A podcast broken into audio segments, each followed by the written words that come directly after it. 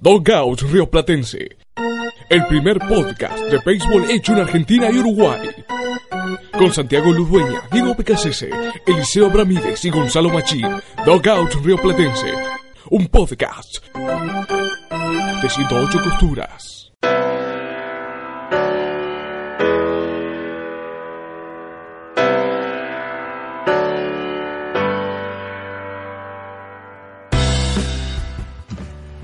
Bienvenidos a un nuevo episodio de Dogout Río Platense, un podcast de 108 costuras.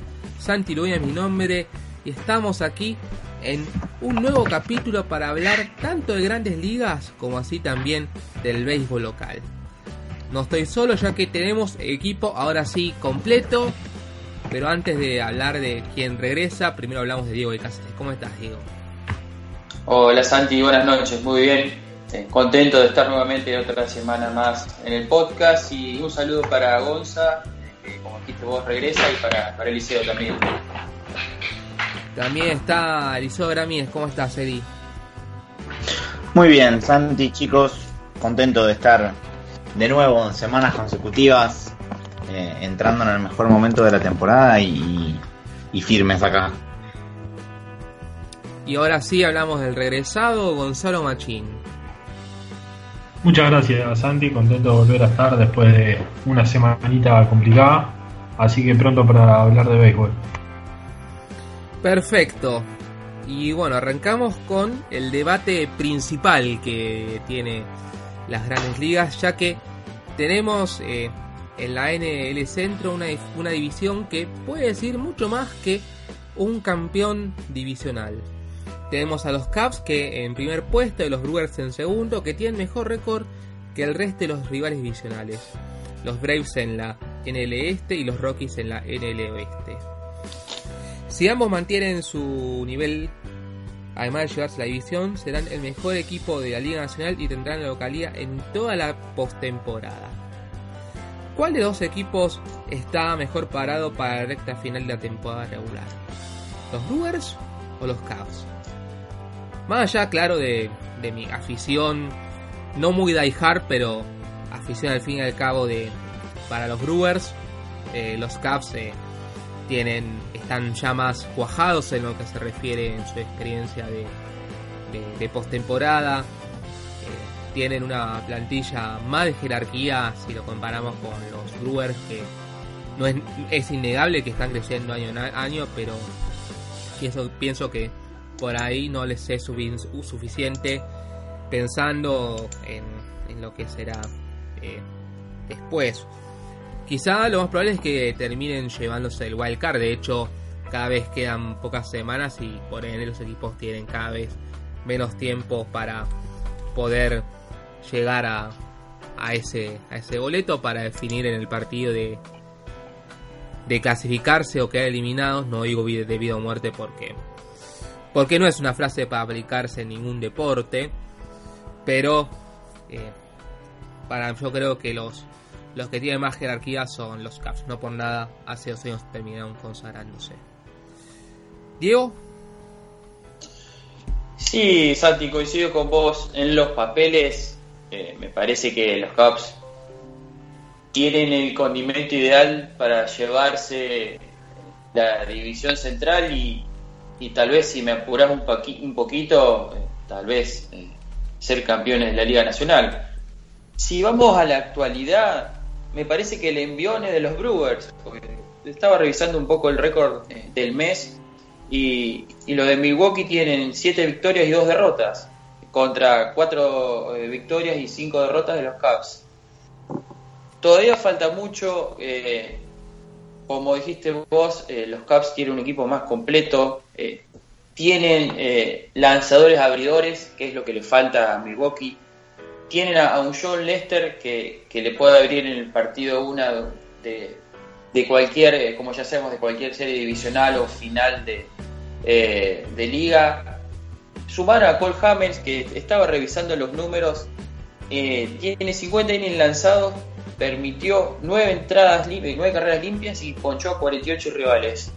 Eh, creo que el cambio eh, le vino de maravillas a Harvey, el cambio de aire de, Texas a, Chicago. Por ahí, si se le puede anotar una debilidad a Chicago, me parece que es el, bullpen, pero la parte final sería el cerrador, eh, porque sus, sus, jugadores, sus relevistas intermedios como eh, Edwards, están, están funcionando bien. El tema es que, que se lesionó Brandon Morrow, no tienen un cerrador claro y definido y que, que vaya y que busque esos últimos tres outs. Y para finalizar, no estoy siguiendo mucho los Cubs. Eh, ayer vi un ratito el partido que, que perdieron contra Milwaukee. Eh, me gustaría saber cómo va a formar eh, Joe Maddon ese infield, teniendo a, a, Daniel Murphy disponible para jugar en, en segunda base y a un shortstop como se me fue el nombre, a ver Eli, ayúdame. Addison, Addison, Addison.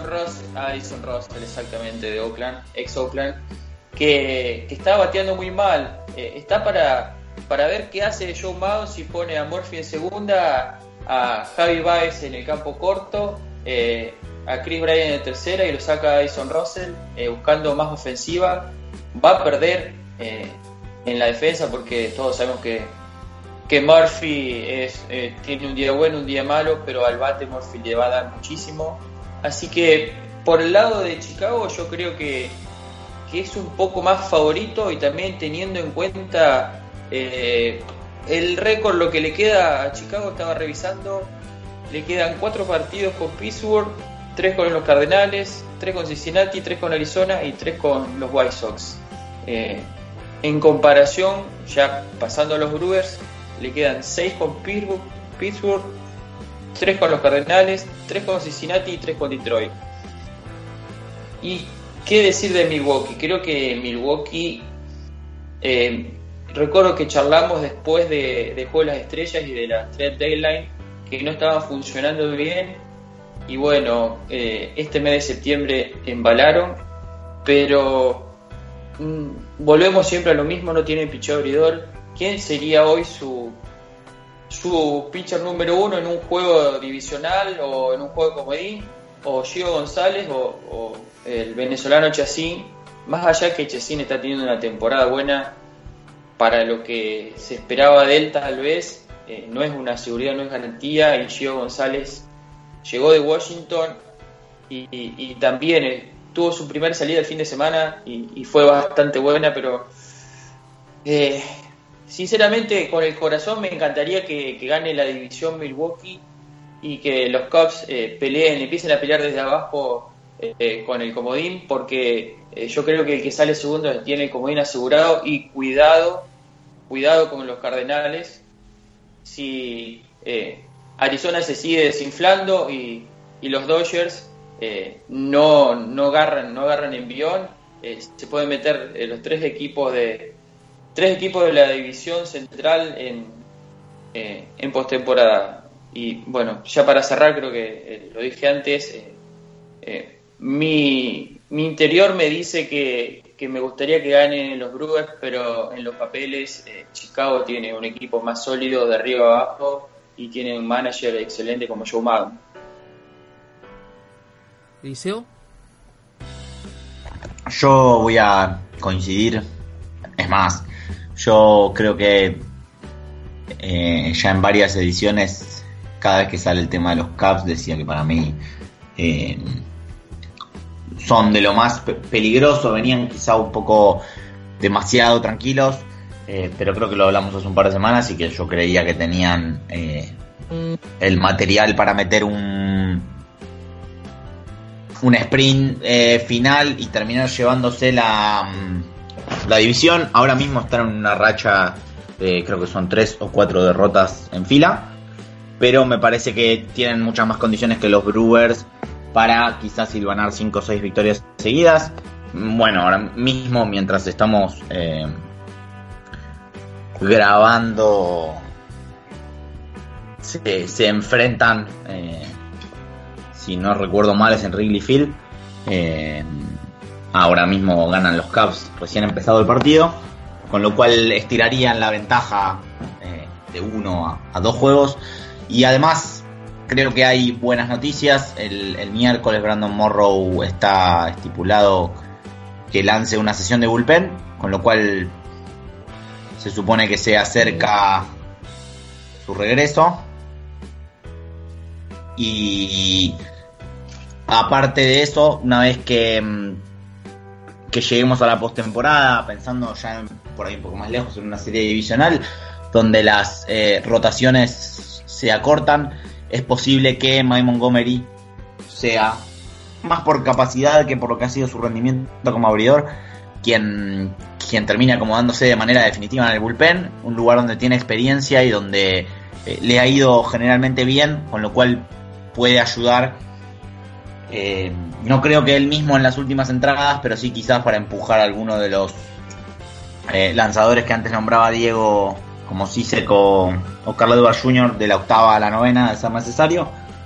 Siempre y cuando suponiendo que no vuelva o no vuelva bien Brandon Morrow, que en realidad uno tendería a pensar precisamente lo contrario. Me parece que, que si algo ha demostrado Brandon Morrow esta temporada y, y el año pasado también con, con, los Dodgers, lanzando incluso día sí y día también eh, en la Serie Mundial, es que sin dudas es, es, muy confiable para darle ese rol en el final de los juegos.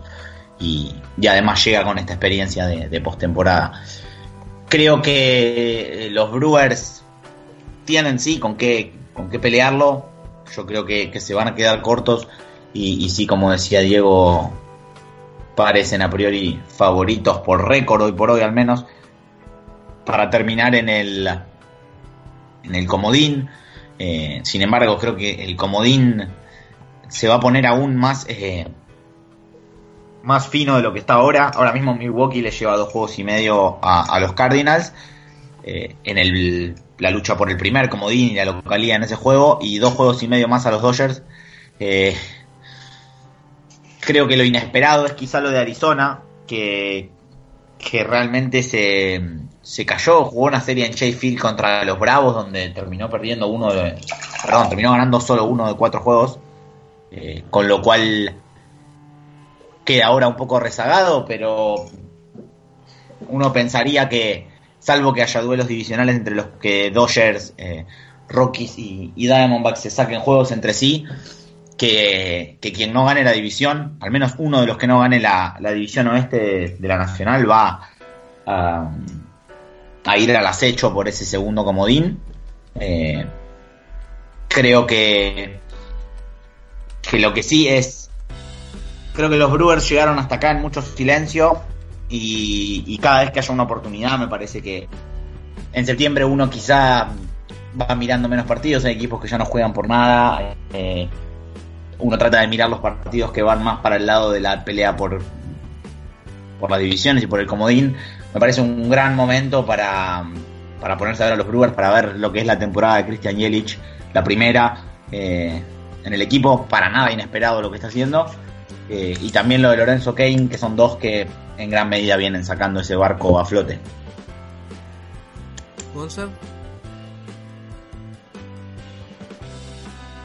Sí, la verdad que la recta final de la Nacional y sobre todo la del centro con el animador inesperado que terminaron siendo los Cardinals se volvió muy competitiva.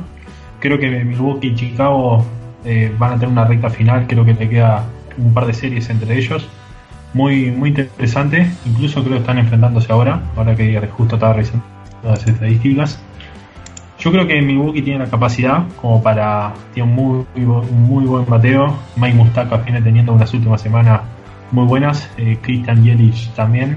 Y creo que su incógnita pasa principalmente por el pitcher abridor, tanto con Junior Guerra, que se ha mostrado bastante solo, como con Will Milley, que ha sido un, un abridor muy consistente en las últimas semanas. Así que creo que tienen la chance, pero sabemos que del otro lado están los Chicago Cubs y ya con la maldición de la cabra y todas las que tenían arriba fuera, son un cuadro al que hay que tenerle miedo, sobre todo porque al mando está Joe Maddon, así que yo creo que tranquilamente los dos se pueden meter en playoffs, pero ta, no es lo mismo jugar un wildcard que ir directo a una serie de cinco juegos. Sin dudas de acá sale tranquilamente el campeón de la nacional Así que hay que ver. Eh, yo creo que Chicago tiene una leve ventaja para mí, porque tiene un cuadro más consistente. tiene un buen bullpen y, tiene un mejor mando a mi criterio. Pero Milwaukee tiene un par de estrellas muy interesantes que los pueden hacer salir adelante. Después San Luis no está tan atrás, está dos juegos y medios atrás de Milwaukee. Eh, creo que también es otro equipo que tiene chances, no creo que llegue al nivel de meterse como local en el wildcard o campeón, pero sin duda está haciéndole muy complicada la, la recta final a los Dodgers y a los d que estaban teniendo ahí el último lugar del wildcard y ahora tienen que ir a pelear contra Colorado la división y los tres equipos están muy complicados. Entonces viene siendo un septiembre muy entretenido, los que creo que no hace tiempo no teníamos un septiembre con 7, 8 equipos en la recta final y por así que la nacional creo que se viene unas lindas dos semanas para ver buen béisbol. Bueno, cerramos con esto y ahora nos metemos en la sección nuestra que ya es un clásico de cada semana. Estaba como noticia, arrancó, arrancó siendo noticia la semana, pero ya prácticamente parece ahora un spin-off. La enfermería de Dogout. Porque tenemos a Shohei Otani y a Kopech en a que van a ir al quirófano porque tenemos a bueno Shohei se va a tener que hacerse una tomillón y declaró que va a terminar la temporada como bateador y analizará sus posibilidades para reconstruir el ligamento de su codo. Mientras que el prospecto de los White Sox, que debutó el 21 de agosto, se perderá todo el 2019 por dicha cirugía. Ojo yo por una cirugía que, que se va a hacer para afectar una zona que tenía dolorida. Respecto al tema Otani, que merece de, claro está un párrafo aparte, yo pienso que ya los días de, Otani como lanzador están prácticamente acabados a menos que quiera seguir haciéndose el baby root, pero la verdad es que, que mucho sentido no tiene, o sos una cosa sos la otra. Quizá en los primeros años como nota de color puede servir, pero en definitiva hay que especializarse en algo, tanto por, eh, claro está, eh, lo que conlleva el béisbol de alta competencia, no es lo mismo la liga japonesa que las grandes ligas. Pero también por, el, por otro lado, si te pasa algo lanzando, como le pasó a Otani, que tiene que hacerse tomillón, eh, no solo perdés a un lanzador, también perdés a un bateador. Con lo cual es un doble, doble problema. Pero la verdad es que, para mí Otani, eh, cuando vuelva, tiene que ser solamente bateador. ¿Coincidís con ese diagnóstico, Diego?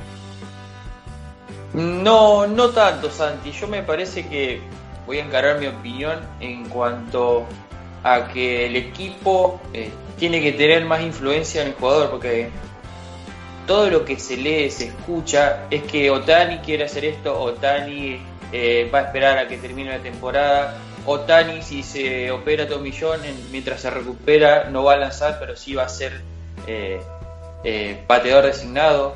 Eh, me parece que mucho Tani y poco Angels. Yo creo que eh, el equipo es el que tiene los derechos de jugador y es el que tiene que decirle, eh, Otani, ya probamos con un tratamiento experimental, no funcionó, se terminó la temporada, no juegas por nada, te operás, no agarrás un bate, no agarrás una pelota por un año y empezás la recuperación.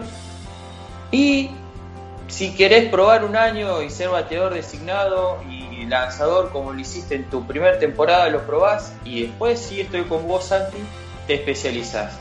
Personalmente me parece que Otani es mejor lanzador que bateador, me parece que, sería, sería más lindo, es más, más lindo verlo en la lomita que en la, en la caja de bateo, pero eh, mi, mi, certidumbre sobre Otani es que eh, él como que tiene libre libertad para él y su grupo en libertad de decisión, que, los Angels eh, como que lo dejan hacer lo que quiera y, no, más allá que firmó un contrato súper favorable para el equipo, que el equipo tiene 6 o 7 años de, de control sobre él, me parece que el equipo, los, los, los Angels deberían poner mano dura y decirle, flaco, se terminó tu temporada, operate y eh, te empezás a recuperar lo antes posible.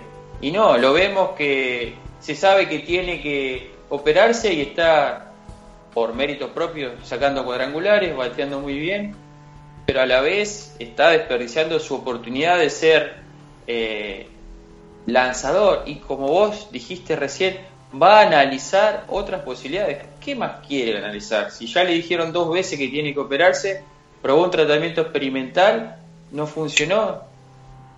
O sea, mi crítica viene hacia Otani y, el equipo, sobre todo sobre el equipo, que, tiene que ponerse más firme en las decisiones que toma sobre él, eh, no dejarlo eh, meterse tanto. Yo creo que con otro jugador X, hasta creo que con Mike Trout, eh, Los Angeles le dicen, Mike Trout, vos no jugás más, te tenés que operar y listo. Pero Tani, no sé, como que es un diamante, es algo tan preciado que, que lo dejan que, que tome muchas muchas decisiones él, él mismo y, su grupo. Eliseo. Yo me voy a despegar de ambas opiniones y por partes.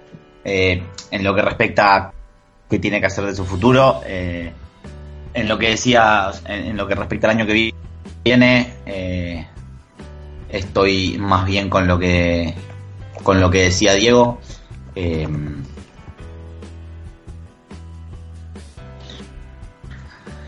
no hay, por supuesto, y en realidad tiene que ver con que no hay casos tampoco frecuentes, pero eh, lo que no se sabe eh, todavía, pero mm, se sabrá, mejor dicho, con exactitud una vez que esté eh, ya operado Tani, em, es cuánto tiempo no puede batear, pero se estima que, podría llegar a estar toda la temporada 2019 como, como bateador designado.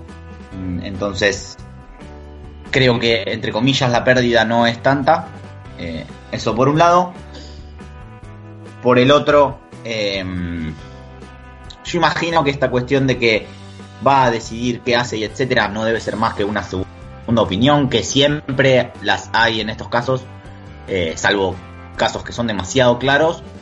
Em, imagino que en definitiva solamente toma más em, más trascendencia porque es Otani y porque apenas se supo los Angels sacaron un comunicado que no sé si es algo que hacen normalmente, yo no tengo el recuerdo que lo hagan sus equipos con, con otras estrellas. Eh, me parece me parece que viene más por ese lado. Yo no creo que haya ninguna eh, vuelta rara. Eh, después, en lo que respecta a, a, su futuro como lanzador o no, yo creo que cuando vuelva va a estar en la lomita.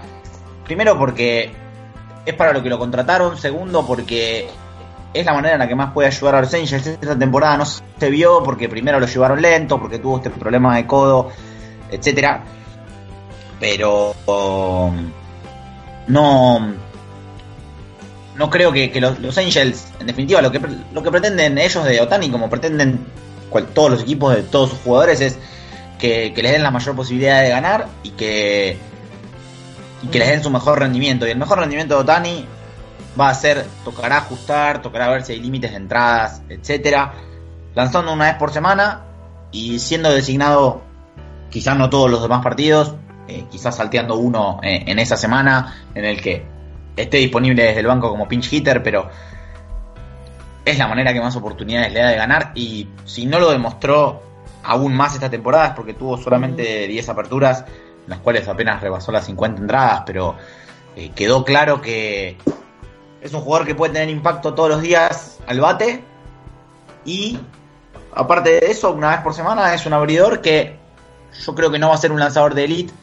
Em, pero sí va a ser un, buen abridor. Yo creo que no es.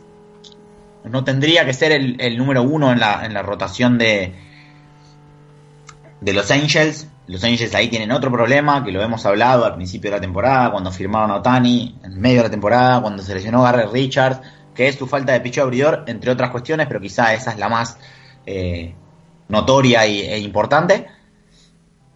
Pero fuera de eso, creo que tampoco la cuestión de pensar que, se tiene que limitar al bate eh, y dejar de ser lanzador, no, no sé si tendría que asustar eh, particularmente que, que se esté operando, no, no, es algo tan, por desgracia, eh, tan infrecuente la cirugía Tommy John. Hay lanzadores que están hoy en grandes ligas, que la, como el caso de Jameson Tylon, que la ha tenido antes de llegar siquiera a grandes ligas. Eh, hay infinidad de pitchers con grandes carreras que han pasado mucho tiempo en, en la lista de lesionados. Eh, por supuesto que no es lo ideal y que no le pasa a todos los lanzadores y que no debería pasar, pero esta ya es otra cuestión, que es, evidentemente sucede, evidentemente algún problema o, cuestión propia del, de lo que es ser un pitcher en béisbol que lleva a, esos problemas ligamentarios y que es otra cuestión que habría que, que, que se debería solucionar y que en la que por supuesto hay un montón de trabajo sobre ella y sin embargo todavía no, no se puede ser concluyente pero no para nada creo que hay que pensar que como tiene que pasar por el quirófano tiene que dejar eso de lado ni, tiene que ser tampoco una gran alarma. Sí es una por supuesto es una muy mala situación pero en definitiva lo más probable es que no pase de, de una cirugía y por supuesto el reposo largo que sabemos que lleva la Tommy John, pero creo que, que Otani va a hacer su regreso como el jugador de- el two-way player que, llegó y que seguramente mm, mientras su rendimiento lo sostenga y su salud lo sostenga eh, lo va a seguir haciendo. Eh, también lo hace llamativo que vino de Japón, que vino muy joven, que hoy por hoy es el único en la liga, eh, más allá del, experimento que pretendieron hacer en- los padres al principio de la temporada, que me corrija Diego si me estoy confundiendo con Christian Betancourt, si no recuerdo mal. Sí. Eh, veremos si eventualmente Brandon McKay sube o no a, grandes ligas como primera base y como lanzador, que es como viene haciendo por ahora su carrera en ligas menores. Eh, yo creo que Otani va a hacer y debería hacer su regreso de los dos lados del plato. Es. Vos, Santi, hablabas del riesgo de perder un, un jugador. Si lo perdés como lanzador, estás perdiendo también un bateador. Pero justamente en un roster de 25, en un eh, en un presupuesto salarial acotado, no, no son tantas las opciones que, tiene un equipo y tener un jugador que te pueda ayudar de los dos lados del campo y de la manera que casi ningún otro lo va a hacer. eh, es algo que, que es para valorar y para aprovechar al máximo. Eh, llegado el caso que tuviera que, que quedarse en una sola posición, eh, yo creo que comparto con Diego. Eh, al menos por lo que vimos y por lo que se esperaba cuando llegó de Japón, creo que ese, lugar sería más la placa que. más la placa que, el lugar de bateador designado. Esto tiene que ver con que, sí, sus números hoy por hoy al bate son espectaculares, pero todavía no, no hemos visto qué pasará con los ajustes, sus ajustes, los ajustes de los lanzadores, cuando encuentren las zonas débiles. Es, para darnos una idea, un, un bateador que había llegado con, con un porcentaje de ponches en la liga japonesa eh, casi tan alto o incluso más alto que el de Cody Bellinger en su primera temporada. Y vimos lo que, lo que pasa con ese tipo de jugadores. Después, por supuesto, se pueden reponer, pero Cody Bellinger tuvo una temporada de novato excelente. Y cuando le tocó hacer los, los ajustes y los lanzadores empezaron a tener más eh, film suyo, eh, empezó a, empezaron a encontrar las debilidades y empezó a fallar. Incluso le pasó la temporada pasada, no, no hizo falta ni llegar a esta temporada para eso. Eh, en definitiva, ojalá, yo creo que va a, optar por la cirugía Tommy John, creo que no hay muchas más opciones. Eh, ojalá lo veamos en 2019 como designado y en 2020 lo veamos con su, con su rol completo. Quedará a ver cómo, cómo responde después a, a la operación, no por Otani tanto en sí, sino porque sabemos que a veces el, el problema de los lanzadores japoneses tiene que ver con la, con la preparación que hacen, con el trabajo de bullpen que hacen, que es, es bastante más intenso que el, que el que se estila en Estados Unidos, eh, pero también será cuestión de, de adaptarse seguramente. Gonza. Sí, la verdad coincido, coincido bastante contigo. Creo que lo de Otani es un caso para estudiar porque no accedió a operarse y más hacia mitad de temporada, o sea, lo que fue la mitad de temporada, cuando ya se sabía que su lesión posiblemente, o casi la mayoría de los casos derivaban en Tommy John, ahí se tendría que haber intervenido sabiendo que existía la posibilidad de que pueda llegar para mayo o junio del año que viene y con los Angels mucho más elaborados y analizando otro tipo de futuro y no como están ahora jugando por, por la Coca-Cola, como bien dice. Creo que hay que ver qué opciones son las que él dice que intentará explorar, pero el destino, como quien dice, es, operación de Tommy John y seguir adelante y recuperarse. Sabemos que la recuperación de la operación no suele bajar de los 10-12 meses, así que operarse ahora significaría perderse de toda la temporada 2019 y como bien decía Eliseo, o sea, no es nada grave tener una operación de Tommy John, porque hay muchos casos y muchos ejemplos de jugadores que han retornado y han tenido excelentísimas carreras post una operación de este de tamaño. Así que yo creo que los Angels tendría que haber tomado otro accionar ahí sobre su jugador, porque es una pieza que le cambió un poco la cara a la franquicia. Se notó un ambiente mucho mucho mejor en los Angels, sobre todo en el estadio cuando juegan de local. Eh, así que no me sorprendería que los Angels quisieran tener cuanto más antes a Otani de vuelta. Bien, es cierto que Otani se terminó eh, llevando todos los flashes, claro está, bueno, de hecho, incluso fue sin dudas el rookie que se llevó todos los flashes, más ya claro de que habíamos dicho la, eh, la semana pasada que no estaba tanto para el novato del año. Si nos quedó Copech pendiente, ¿qué pueden decir al respecto? ¿Diego? Eh, me parece que toda esta camada de, super lanzadores, tanto Copech, Syndergaard, eh, que lanzan tan duro y tiran tranquilamente por arriba de las 100 millas por hora y están en un promedio de las 95 altas, eh, es indefectible que eh, en algún momento se rompan. Yo creo que, viene con el paquete incluido, como se dice el dicho. Creo que, ya las organizaciones saben que, es el riesgo que tienen estos grandes lanzadores, grandes tiradores de, altas velocidades, que, que su codo se rompa, perdón, que se rompa el ligamento del codo para hablar con más exactitud, porque están forzándolo, están haciendo un movimiento que, no es natural. Y bueno, eh, se espera que no, pero todos eh, saben que en algún momento eh, van, a, van a pasar por, el quirófano, sobre todo estos chicos nuevos que están saliendo, que, tiran, como dije antes, tranquilamente arriba de las 100 millas por hora es la, famosa escuela de Stephen Strasburg, en definitiva. Que de hecho, hablando antes de lo de Otani, era el otro ejemplo que me venía a la mente como alguien que no recuerdo con exactitud, pero casi seguro pasó por la Tomillón antes de llegar a grandes ligas. Eh, en, su segundo año, Eli. En su segundo año. ¿En grandes ligas? Porque yo tengo la duda si no, si no pasó dos veces por el. Ah, ok. Ah, no, no, no. no Tenía ese pero es. Eh, lo de Stephen Strasburg, igual es. Al menos por cómo es él, es más parecido a lo de, a lo de Michael Kopek. Es hacia ahí donde también apuntan un montón de. de intentos de, mejorar eso, porque hemos visto mejorar un montón de cosas en un montón de años en béisbol de grandes ligas y especialmente en los últimos. Esto, sin embargo, es una cuestión que evidentemente queda eh, sin resolver. Pero uno creería que que en definitiva de Copec queda esperar que, regrese, que, no tenga mayores problemas.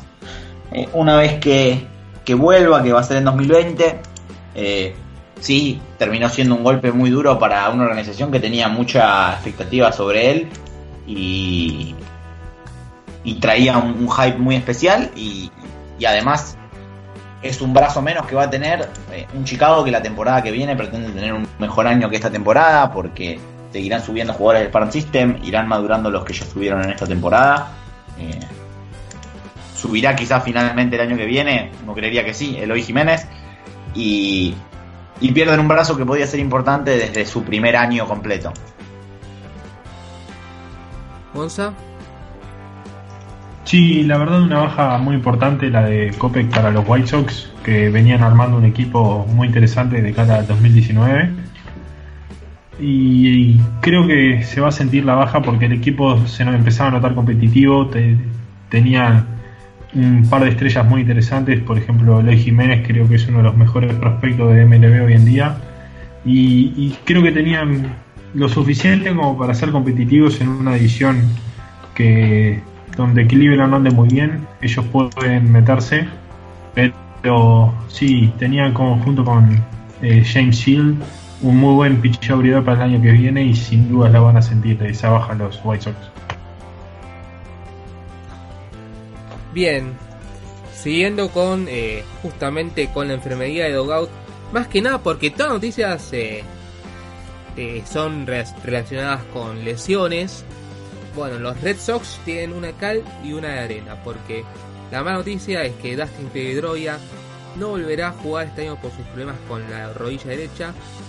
Solamente vio acción en apenas tres juegos en esta temporada, mientras que Chris Sale está regresando justamente el martes. Como he dicho, ha regresado este martes.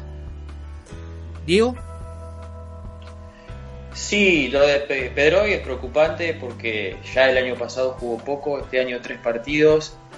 Y creo que eh, cuando se, produjo la trade deadline en julio, eh, Dave ya sabía que Pedroia no iba a llegar, que estaba lejos de, de poder estar con el equipo eh, este año. Por eso hizo sabiamente eh, el cambio por Ian Kinsler, si bien Kinsler está lejos de ser lo que fue en Detroit y, en Texas, eh, pero es un, segunda base correcto. En cuanto a Sale, yo creo que hablamos hace un tiempo y todos pensábamos que tal vez iba a ser una instancia corta en la lista de lesionados, fue un poco más no recuerdo haber leído cuál fue su problema. Y hoy, antes de grabar, leía un par de reportes que la gente eh, estaba un poco convulsionada porque tiró un in y, ya no salió más a la, lomita. Pero eso aparentemente estaba acordado, eh, que, en lugar de hacer bullpen, eh, iba a, hacer el, el, bullpen propiamente dicho en un partido real.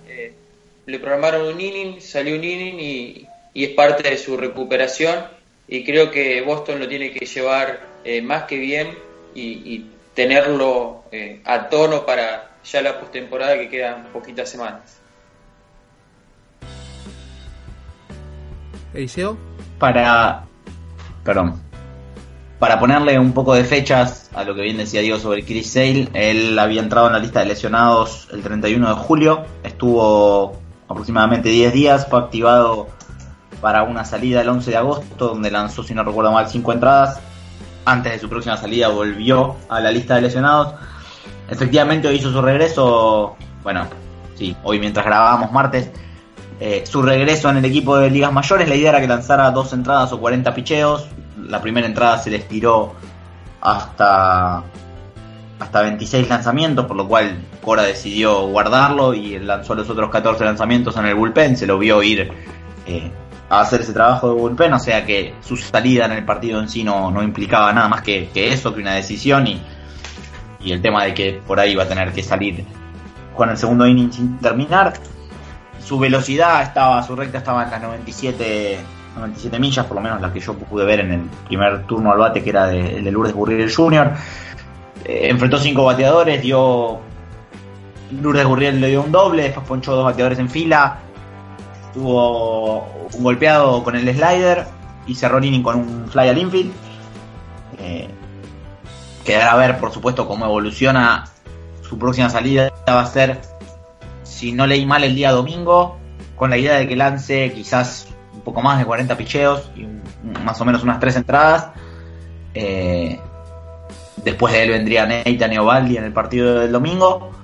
Eh, creo que son buenas noticias para, para Boston y hay que llevarlo con calma porque Boston ya, salvo una catástrofe, eh, pero de calibre mayor, Boston ya tiene asegurada la serie adicional, su primer juego en casa, no, no tendría que haber mucha historia con eso.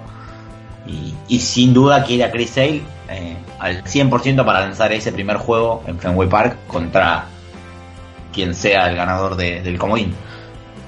Eh, en lo que tiene que ver con, con Dustin Pedroia, creo que Boston ya, ya sin dudas lo venía imaginando. Eh, por eso el, cambio de, de Ian Kinsler, que como bien decía Diego, es un, es un, buen segunda base para traer en un equipo que, entre comillas, no precisaba uno. Eh, lo único que queda esperar para mí, por lo menos desde lo personal, es que es que Pedroia pueda tener una, buena recuperación en la temporada baja y, poder verlo en el terreno en 2019 porque acaba de cumplir 35 años.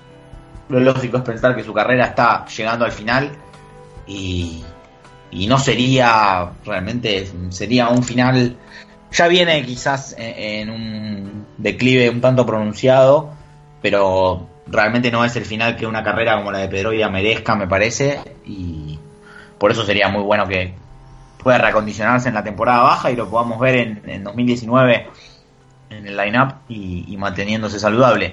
Eh, es un jugador que ha sido muy importante para Boston, que, tuvo una, una gran carrera y, por eso sería sería feo que sus últimos años se vayan de, de esta manera.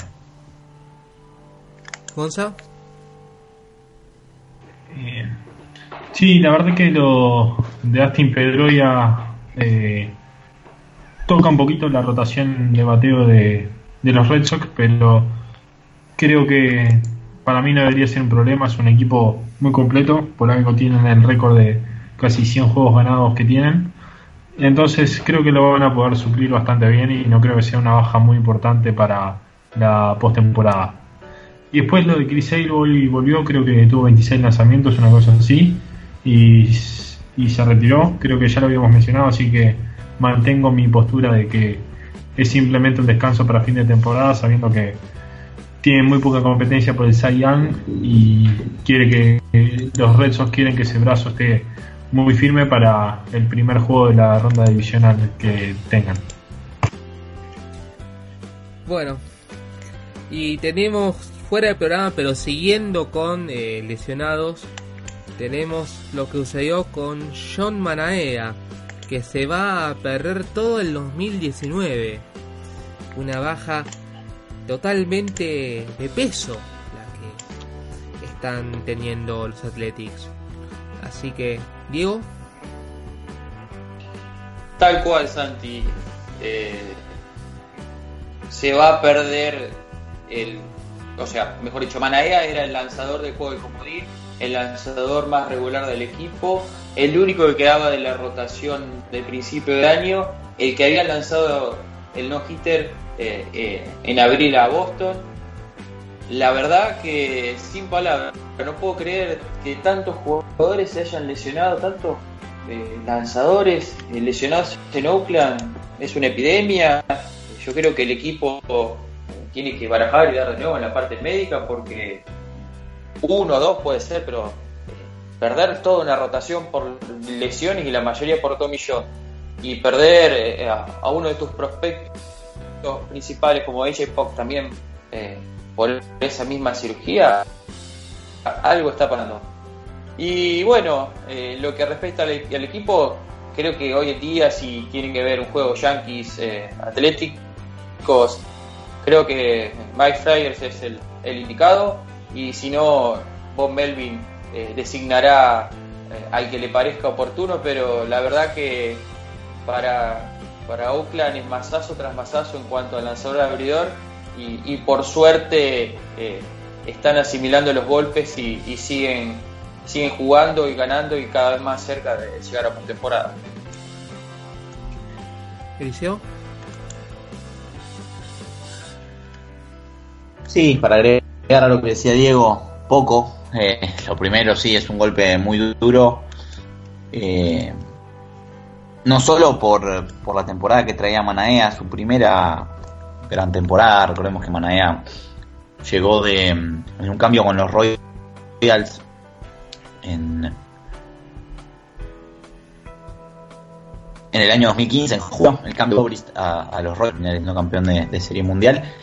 Y, y venía siendo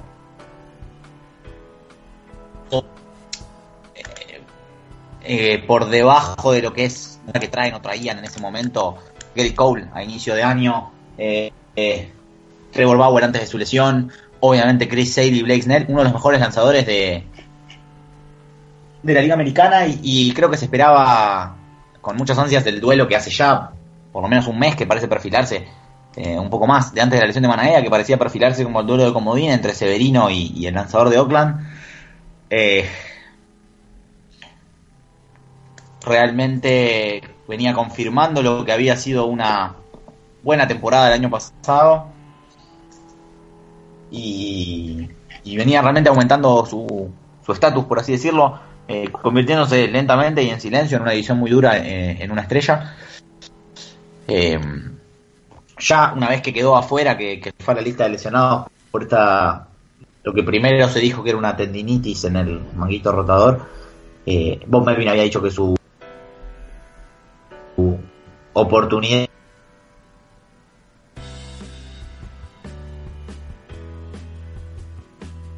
50% aún más a, a pensar que iba a terminar pasando por una cirugía que lo va a dejar afuera todo el 2019 eh, creo que eso también hace más, más duro el golpe.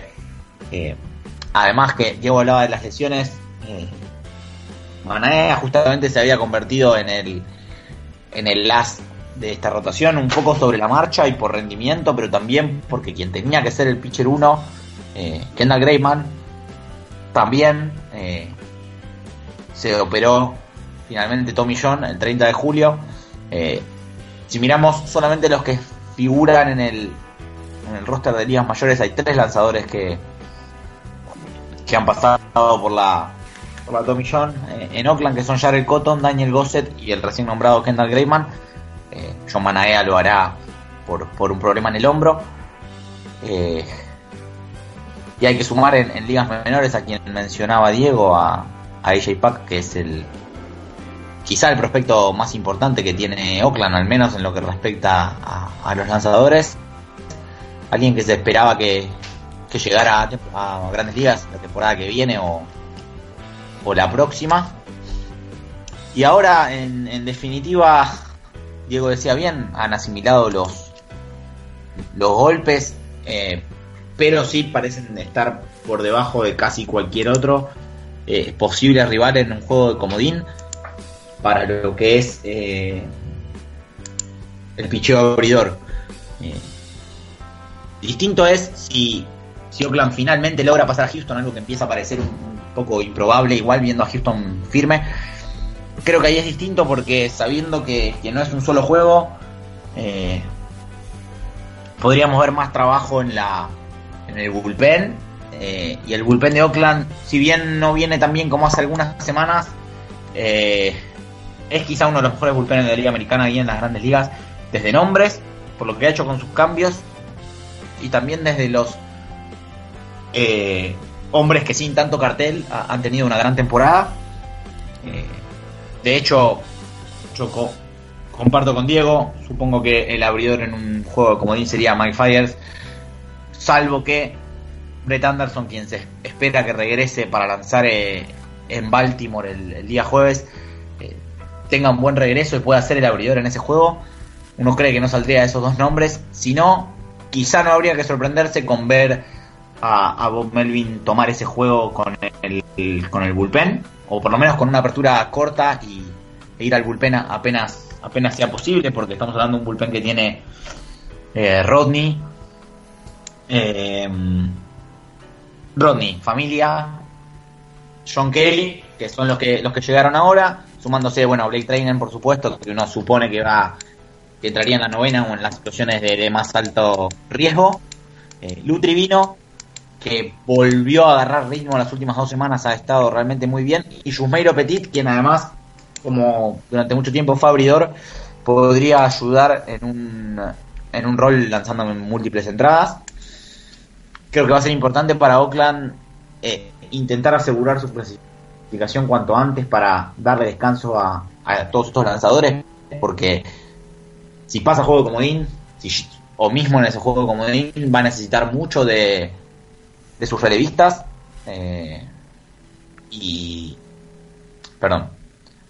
Va a necesitar mucho de sus relevistas y ahí va a ir mucho de, la, de lo bueno que puede hacer Oakland Eh, y justamente como hemos visto ya el año pasado, lo empezamos a ver en, 2000, en 2016, lo vimos más fuerte aún el año pasado, cómo, cómo va cambiando el uso del bullpen. Creo que Oakland ahí tiene una chance de sacar una ventaja importante, pero para eso primero, por supuesto, tiene que clasificarse y, pasar el juego comodín. Queda ver incluso si, si el abridor eh, de AAA, eh, Jesús Luzardo, puede hacer una aparición en Oakland en esta, en esta lucha en el final para llegar a, la postemporada. Eh, es uno de los mejores abridores que hay hoy por hoy en ligas menores. Uno creería que, que Oakland si lo trae no, no va a ser como abridor, sino que lo, que lo puede llegar a traer para ver si tiene cierto impacto desde el bullpen para, para ayudar a este equipo a llegar a la postemporada y, por qué no, también en, en la misma postemporada. Gonza.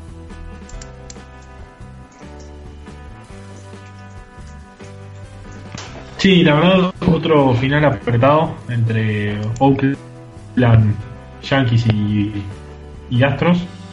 No veo, como decía Liceo, a los a los Atléticos alcanzando a tanto Astros o Yankees.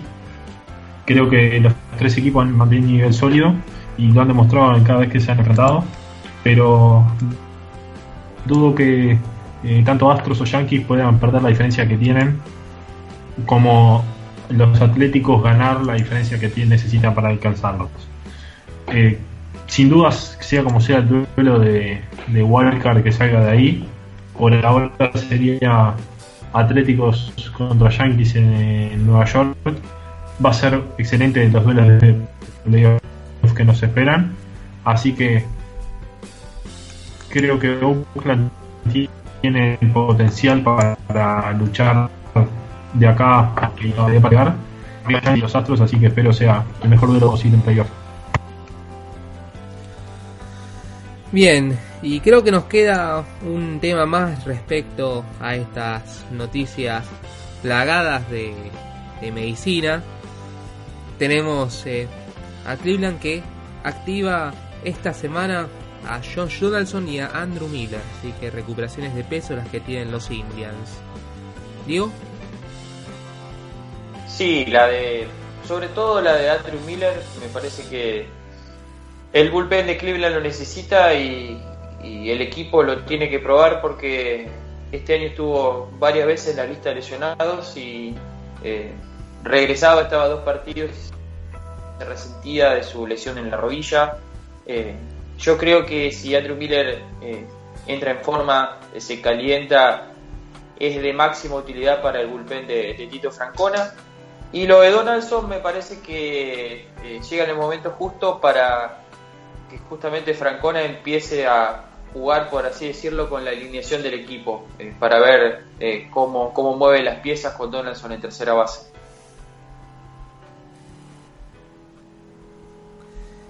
Eliseo. Creo que lo que decía Diego, sabemos el impacto de Andrew Miller, el uso que le ha dado Francona en postemporada, especialmente en 2016, donde fue una de las estrellas realmente del béisbol de octubre. Yo creo que, el impacto de George Donaldson puede ser realmente muy interesante, porque es alguien que llegó prácticamente de arriba, por decirlo de alguna manera, no, no se esperaba nada. Em, tuvo que apostar Cleveland, porque en definitiva decidió cambiarlo sin haberlo visto más que en un juego de, de clase A con los Dundee Blue Jays y dos o tres entrenamientos fileando, fileando rolling, bateando, no mucho más que eso. Eh, mm, así que en definitiva eh, es una apuesta fuerte la que ha hecho la que ha hecho Cleveland. Fuerte desde el hecho de, pensar que le puede tener un de que le puede dar una utilidad George Donaldson al equipo, no, no fuerte desde desde lo que fue el, el pago en sí, porque no, no es el caso. Pero creo que, es importante y, ojalá, ojalá Josh Donaldson tenga un impacto en la postemporada porque es un gran jugador. Eh, es un jugador que personalmente me, gusta mucho y, y, ha tenido una temporada y media ya muy difícil respecto a las lesiones. Gonza. Sí, la verdad, un buen regreso. el de Miller principalmente para, para los playoffs, sabemos de lo que ha sido capaz de hacer en playoffs como relevista.